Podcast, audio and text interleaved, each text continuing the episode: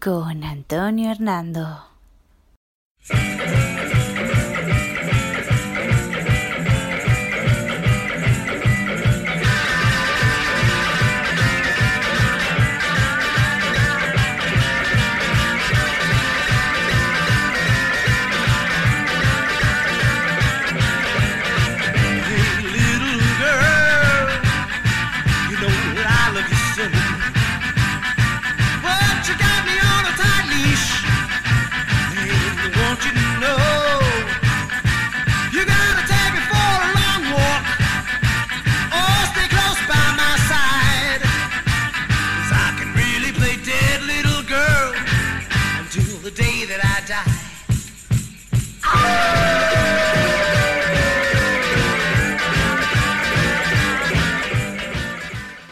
Bienvenidos una semana más a la hora de la aguja.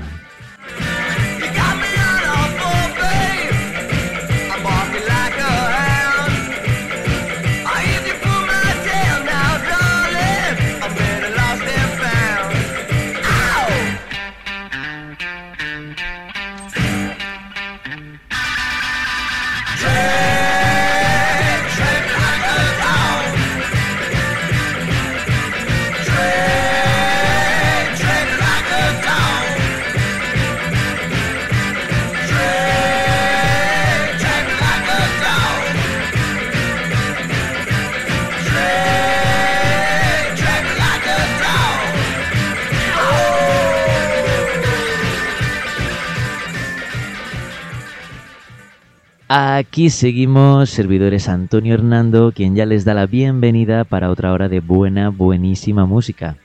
Y si os habéis fijado en la introducción al programa, han sonado fragmentos de canciones publicadas en discos de 1973, que por tanto han cumplido este año la friolera de medio siglo de vida, esto es, 50 años desde su publicación.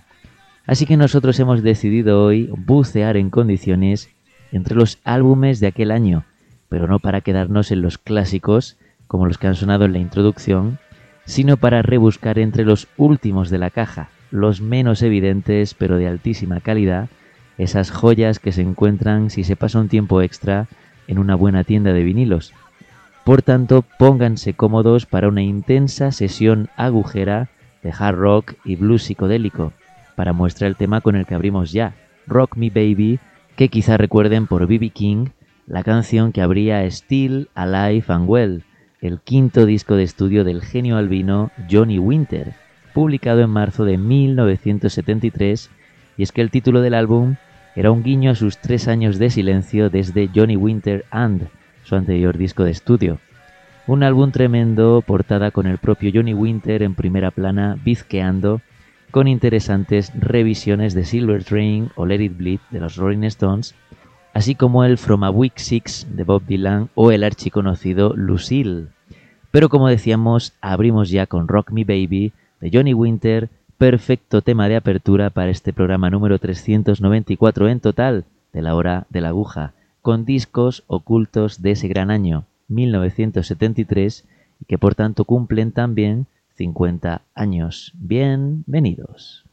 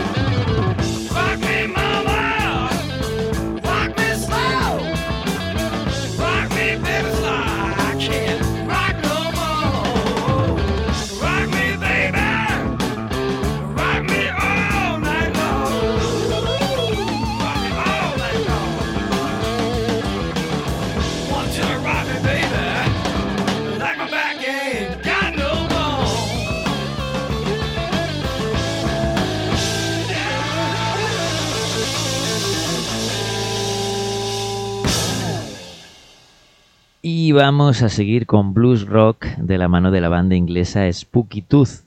La banda fundada en 1967 lanzaría su álbum It's All About You, producido por Jimmy Miller un año más tarde, para continuar con Spooky 2, juego de palabras de este segundo álbum de 1969 y Ceremony. Ese mismo año, tercer álbum de la banda ya sin el bajista Greg Ridley, que se había ido a Humble Pie el grupo formado por Steve Marriott tras abandonar a Small Faces. Tras The Last Puff, en 1970, con miembros de la banda de Joe Cocker, Spooky Tooth se disolvería hasta septiembre de 1972.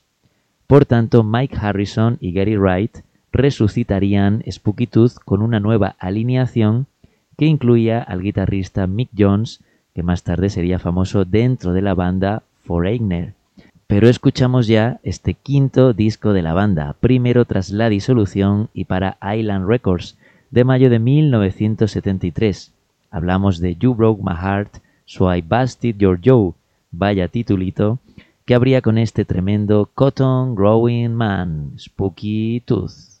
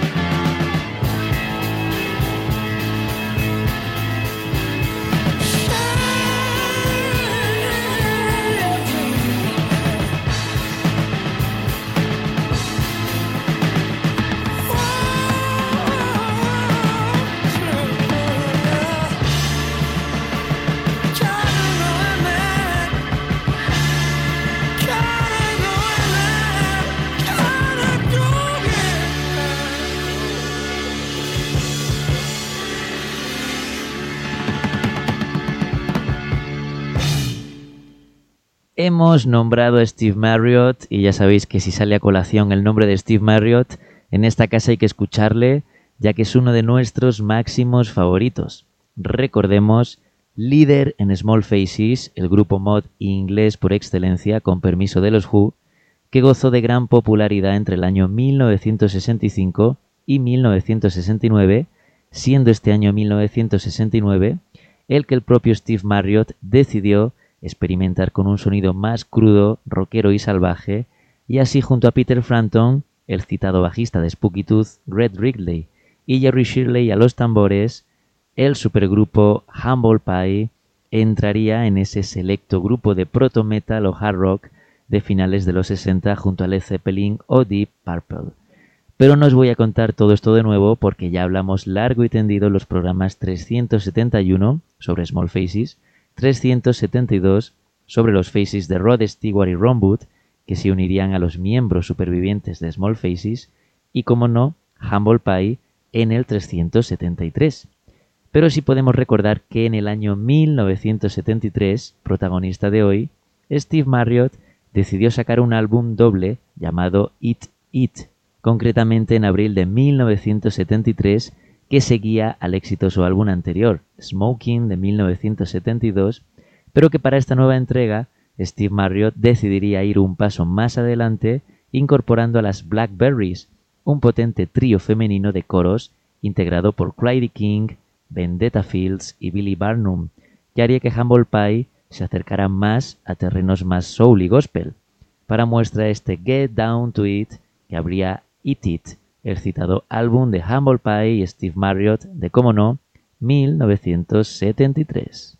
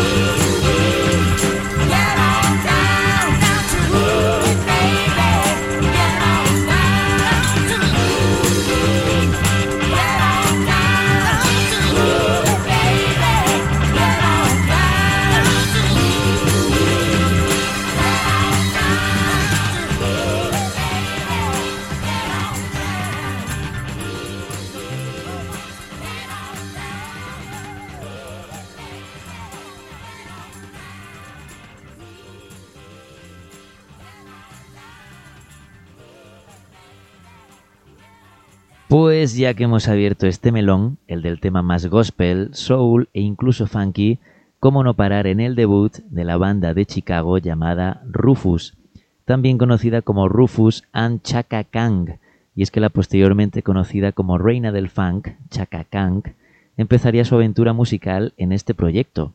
De hecho, aunque fue propuesta para ser una Aikette, una de las coristas de Ike Turner para Ike Antina Turner, ella siempre dijo que jamás hubiera abandonado una banda tan adrenalítica como Rufus, que además estaba llena de talento y de quilates.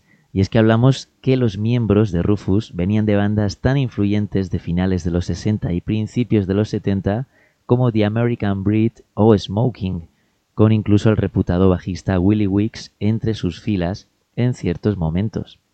El caso es que el debut de Rufus llegaría finalmente el 18 de julio de 1973 con el típico éxito de crítica pero no de público, aunque tan solo un año después, en 1974, su single Tell Me Something Good, escrito por Stevie Wonder, se convertiría en un auténtico bombazo, premio Grammy incluido. Pero así sonaban los Rufus con la voz de Chaka Kang en su debut homónimo de, como no, 1973.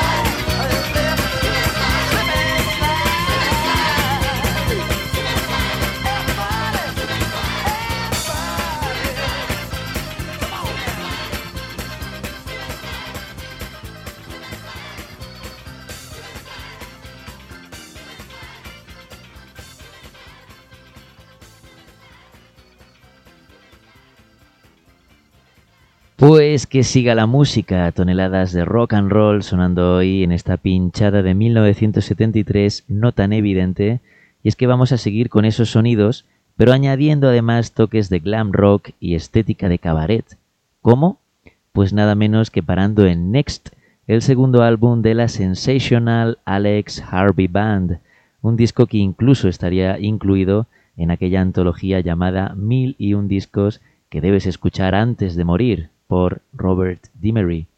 Y es que la banda escocesa, formada por el carismático Alex Harvey, con Sal Cleminson a la guitarra, luego también en la banda Nazareth, Chris Glenn al bajo y los primos McKenna, Hugh al piano y Ted a la batería, este último también, luego batería de Rory Gallagher, siempre fue un grupo de culto y súper reivindicado curiosamente en Australia por bandas como ACDC, que recuerden eran de origen escocés, o el crooner Nick Cave, con su primera banda The Boys Next Door.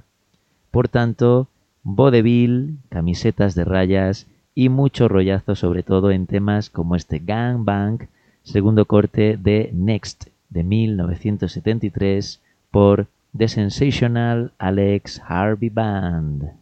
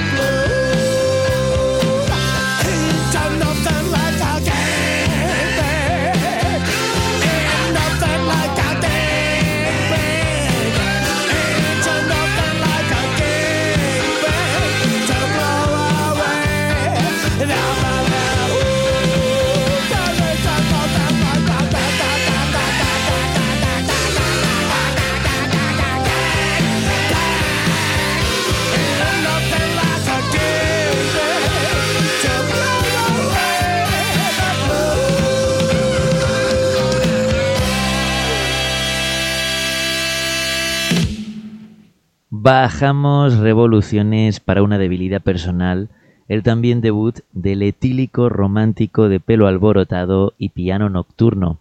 Hablamos, como no, de Tom Waits. Y es que la leyenda arrancaría en 1971, cuando toda la escena se concentraba en la costa oeste, en esa ciudad de Los Ángeles y esa comunidad de Laurel Canyon que había vuelto a poner de moda la figura del cantautor acústico recuerden los éxitos de gente como Crosby, Stills and Nash, Neil Young, Johnny Mitchell, Jackson Brown, James Taylor, Linda Ronstadt o, como no, los Eagles. Y aquella escena se dejaba ver, ya fuera bebiendo, festejando o subiéndose al escenario del Troubadour, el local de moda de toda esta escena que tenía por portero o guarda de seguridad a un tipo encorvado y fumador empedernido llamado Tom Waits.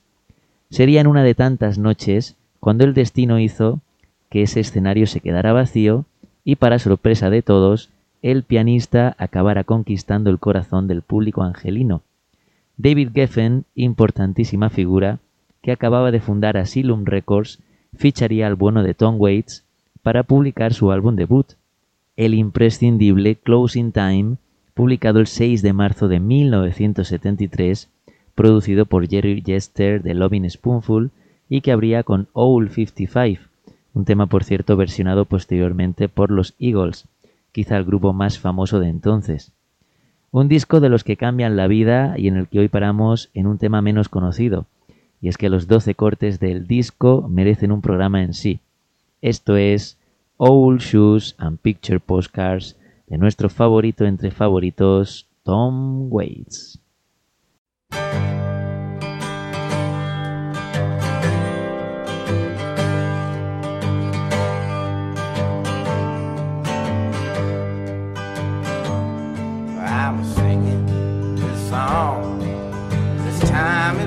It.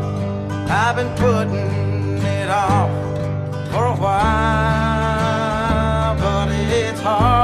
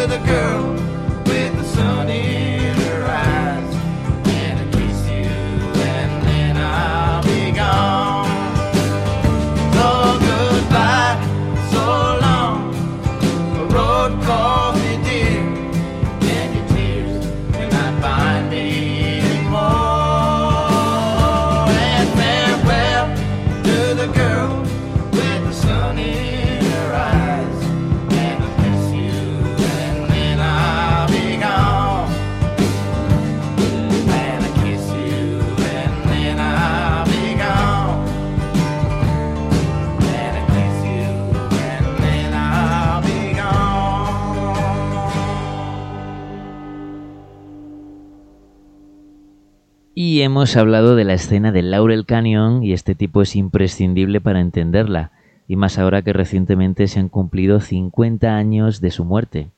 Hablamos del Jimi Hendrix del country, como nos gusta definirlo, y es que Grant Parsons, ese chico rico de talento inhumano, sería una figura clave de la música de aquellos años y de influencia absoluta, y eso que moriría tan solo a los 26 años.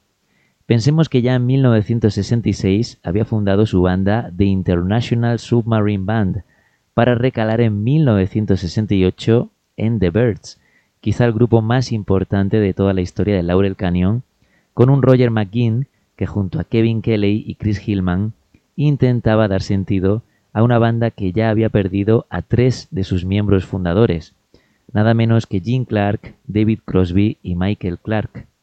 Y a esto que llega el pipiolo de Grant Parsons con su afinidad country para cambiar el concepto de un grupo tan importante como The Birds, que publicaba ese año 1968 el álbum Sweetheart of the Rodeo, considerado el primer álbum de country rock de la historia y de influencia seminal en la historia de la música.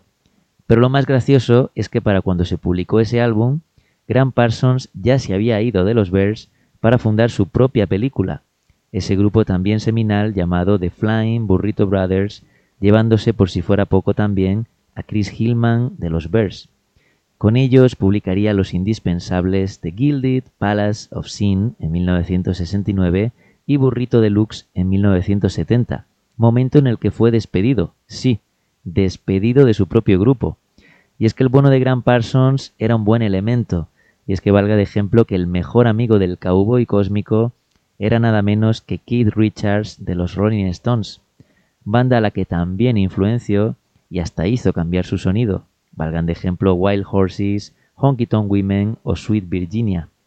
El caso es que no sería hasta enero de 1973 el momento en el que apareciera el debut de Grant Parsons como artista en solitario, con GP, GP, nada menos que con la banda de Elvis Presley y los coros de una entonces desconocida Emmylou Harris. Lamentablemente, su segundo disco, Grievous Angel, saldría de forma póstuma, ya que, como decíamos, Parsons fallecería en septiembre del 73 por una combinación mortal de morfina y alcohol. Por suerte nos queda su inmenso legado a pesar de su juventud, valga de ejemplo este She, que siempre nos emociona hasta la médula. Grant Parsons, debut de 1973.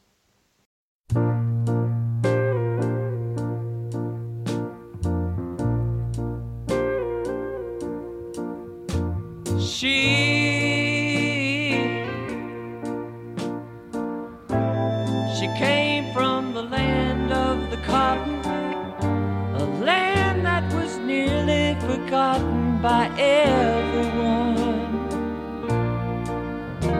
She She worked and she slaved so hard.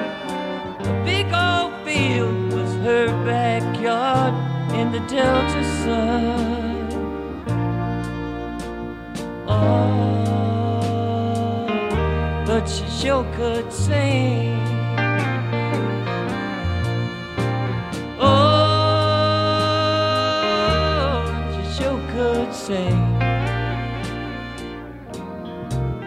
Then he looked down and he took a little pity. The whole town swore he decided he'd help her some. But he didn't mind if she wasn't very pretty. Deep inside his heart, he knew she was the only one. Oh, but she sure could sing.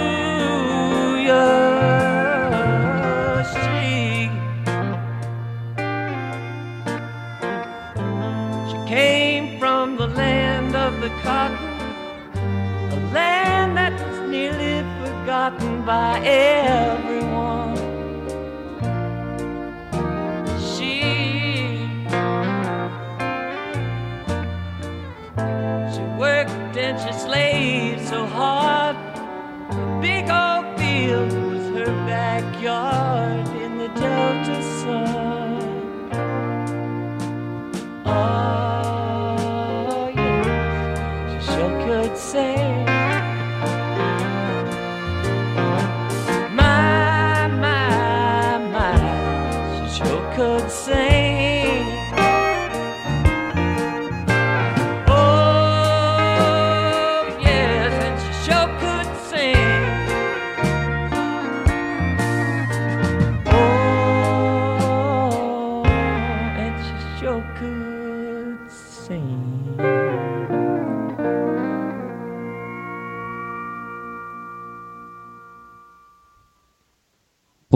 Solo 1973 nos dejaba huérfanos de Graham Parsons, también lo hacía de uno de los tipos más honestos, puros y trabajadores de la historia de la música. Hablamos del bueno de Jim Croce. Y es que Jim Croce siempre se dejó seducir por la música, actuando con varias bandas en acústico o con su futura mujer Ingrid, ya desde la época universitaria. De hecho, su primer disco, Facets, de 1966, fue financiado por sus padres como regalo de bodas, esperando que su casi inevitable fracaso le obligara a sentar la cabeza y buscar un trabajo serio. Sin embargo, el matrimonio publicaría el álbum Jim and Ingrid Croce en 1969 tras haber vivido en los suburbios del Bronx de Nueva York y no dejar de actuar en bares y clubs.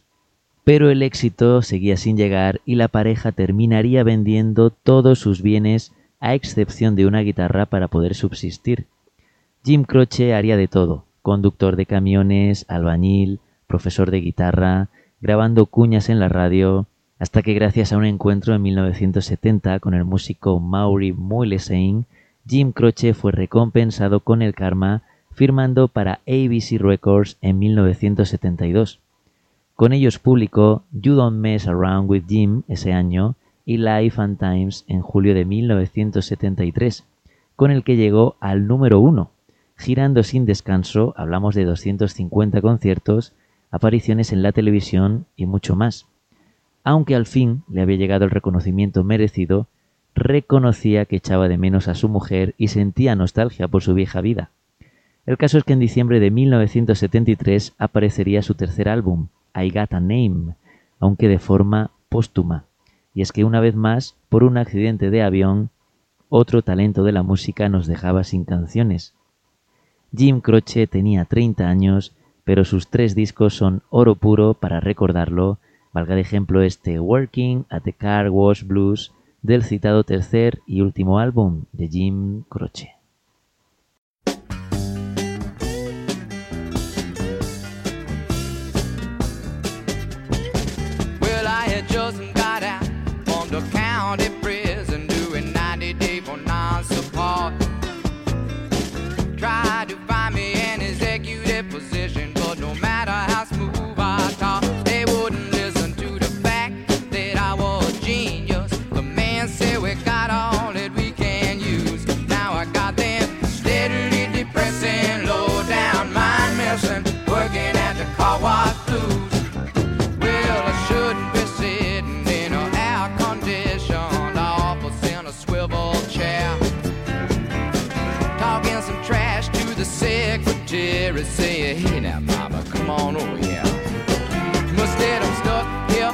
On these fenders with a rag, and walking home in soggy old shoes. With them steadily depressing, low down mind messing, working at the car wash blues. You know a man of my ability, he should be smoking on a big cigar. But till I get myself straight, I guess I'll just have to wait in my rubber suit rubber on these cars. All I can do is shake my head. You might not believe it is true.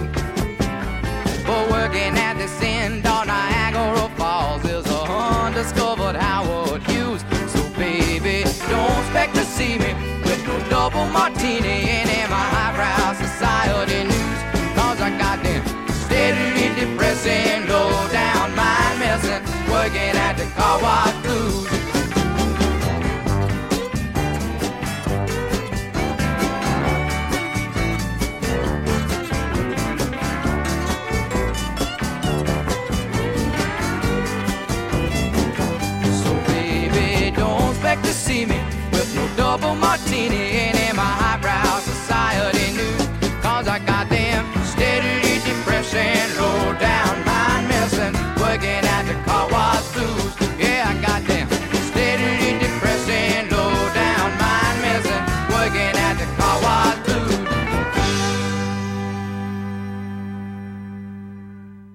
La hora de la aguja con Antonio Hernando.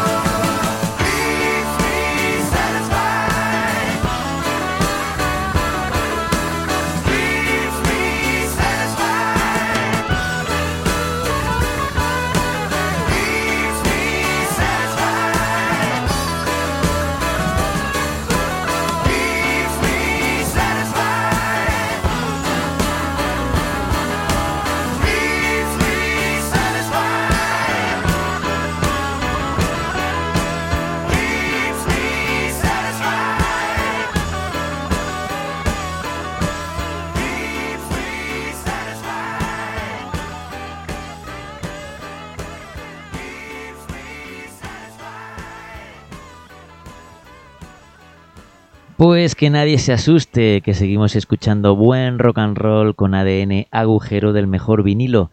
Acaba de sonar Rock and Roll Steam, el tercer corte de Artificial Paradise, el undécimo álbum de la banda canadiense The Guess Who, que recordaréis por su número uno de 1970, aquel American Woman que también versionaría más adelante Lenny Kravitz. Pero que siga la música, nada menos que con la banda favorita de Homer Simpson.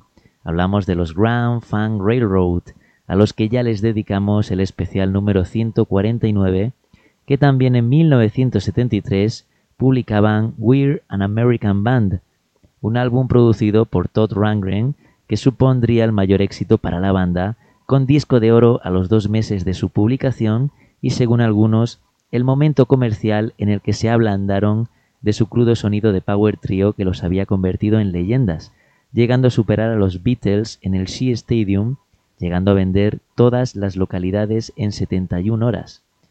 Un enorme disco, digan lo que digan, con Craig Frost como cuarto miembro a los teclados y con pepinazos como este Stop Looking Back de Grand Funk o lo que es lo mismo, Grand Funk Railroad.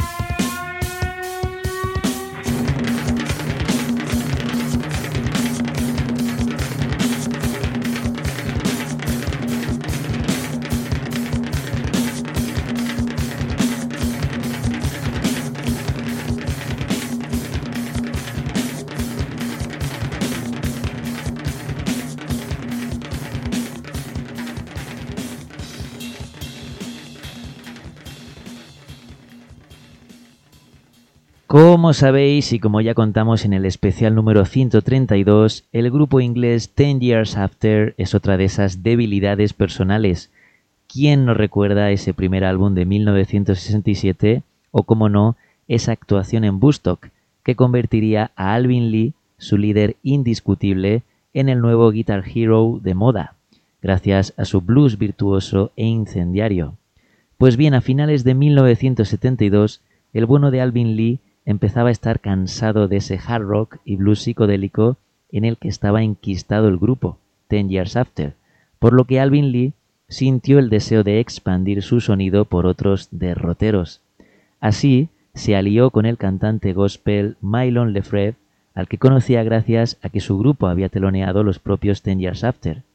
El caso es que Lefebvre invitaría a Lee a su casa en Jamaica para unas vacaciones, y los nuevos amigos empezarían a escribir canciones y a grabar maquetas caseras que se convertirían en el álbum On the Road to Freedom, grabado en Inglaterra y con colaboraciones como la de George Harrison, Steve Winwood, Jim Capaldi, Ron Wood o Mick Fleetwood.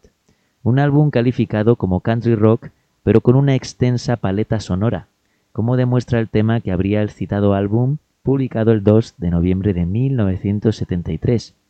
Esto es On the Road to Freedom por Alvin Lee y Mylon Lefebvre, joya absoluta en la recta más que final de programa.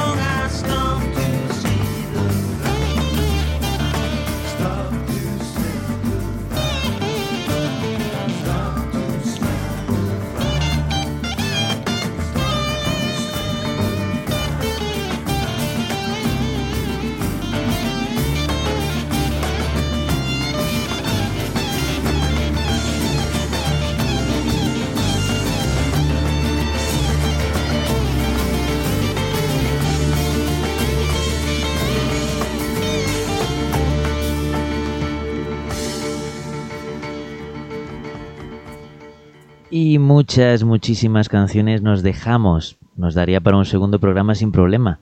Veas el debut de Aerosmith, el de Susie 4, el de los New York Dolls, los discos en solitario de aquel año de los cuatro Beatles, los dos primeros de Springsteen, James Gang o Thin Lizzy, la reunión de los Bears originales, el segundo de Manassas, el primero de Roger McGuinn o ZZ Top poniendo a todo el planeta a bailar con su célebre Lagrange. Pero hoy nos vamos a ir con Roy Wood, y es que si se acuerdan de un par de programas atrás, os contábamos que el bueno de Jeff Lynne se asoció en 1970 con Roy Wood en su grupo de Move, que derivaría en The Electric Light Orchestra, pero que en 1972 ambos genios decidirían romper su asociación, salvando y liderando la Electric Light Orchestra el genio de Jeff Lynne y yéndose por su cuenta el también genio Roy Wood para fundar su propio proyecto y grupo, llamado Wizard con doble Z. Pues bien, como no, ese debut llegaría en 1973 con el álbum Wizard Brew, con una estética casi parecida al extinto programa La Bola de Cristal, con multitud de brujos, brujas, largas melenas y mucho maquillaje. Así con este You Can Dance Your Rock and Roll, que habría el citado disco, nos despedimos por hoy. Espero que hayan disfrutado de esta atípica selección de álbumes de 1973 que a lo tonto ya cumplen medio siglo de vida, 50 años nada más y nada menos. Servidor, Antonio Hernando, ya se despide por hoy, no sin antes desearos aquello de sean felices, cuídense mucho, saludí, arrumacos.